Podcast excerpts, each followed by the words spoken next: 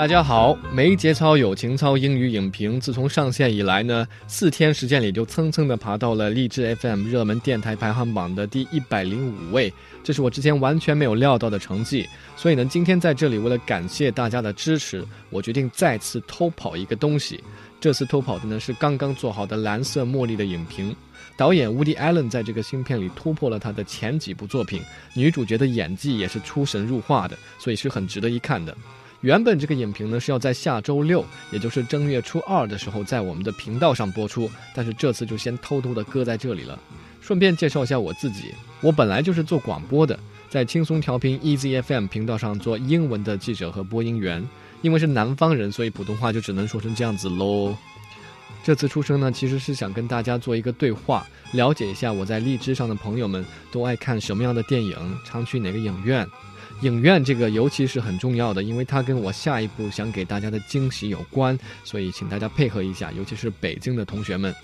那今天就从我开始，我自己常去的是北京石景山万达影城，因为离工作的地方比较近，相关的配套设施呢也比较齐全。下了班以后走过去，先把票买了，然后在楼里找个地方吃个饭，再然后再去看这个电影，时间就刚刚好。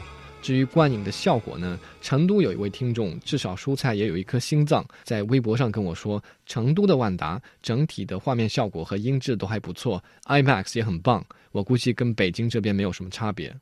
那想说的话已经说完了，接下来是今天承诺给大家的一个福利。If Cate Blanchett were to win the Best Actress Oscar this year, I wouldn't be surprised. Her presence simply dominates and shines through Woody Allen's new film, Blue Jasmine.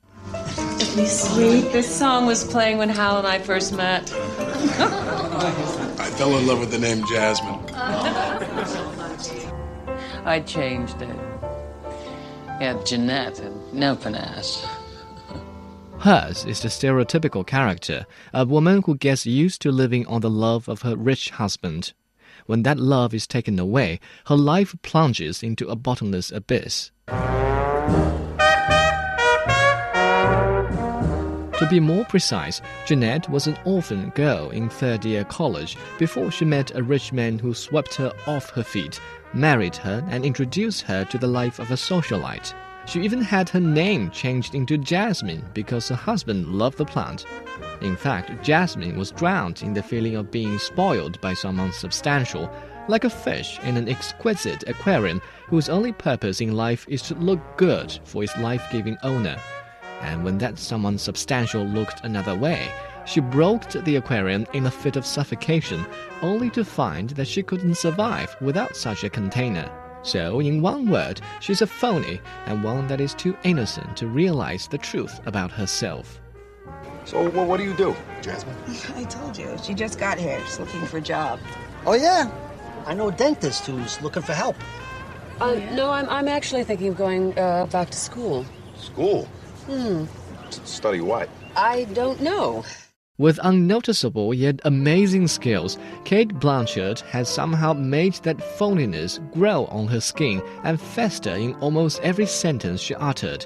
For long, I've tried to suppress a bad habit of scoffing at phonies, but Cate Blanchett's presence in the movie made my back itch with the desire to mock her. And eventually, I succumbed to my weakness and spoke my aversion out loud to a friend beside me. Such is the character that our Oscar nominee has delivered in Blue Jasmine. Didn't I hear Eddie say he knows a dentist looking for help? Oh, forget it. Jesus, it's too menial. I go nuts. I want to go back to school.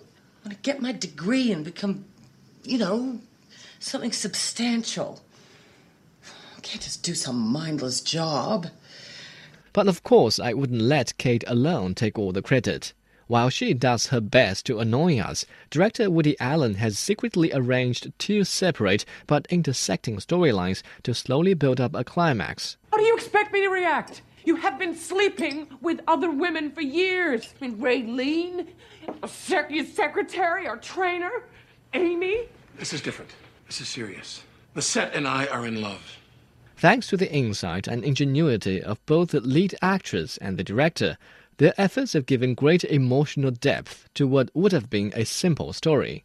And last but not the least, another strong point in Blue Jasmine is that it is not simply a mockery of wealthy snobs. At the end of the day, when the wealthy snob lost everything she ever had, we would eventually stop all our gloating and switch on genuine sympathy. And I respect Woody Allen for evoking that piece of positive human emotions.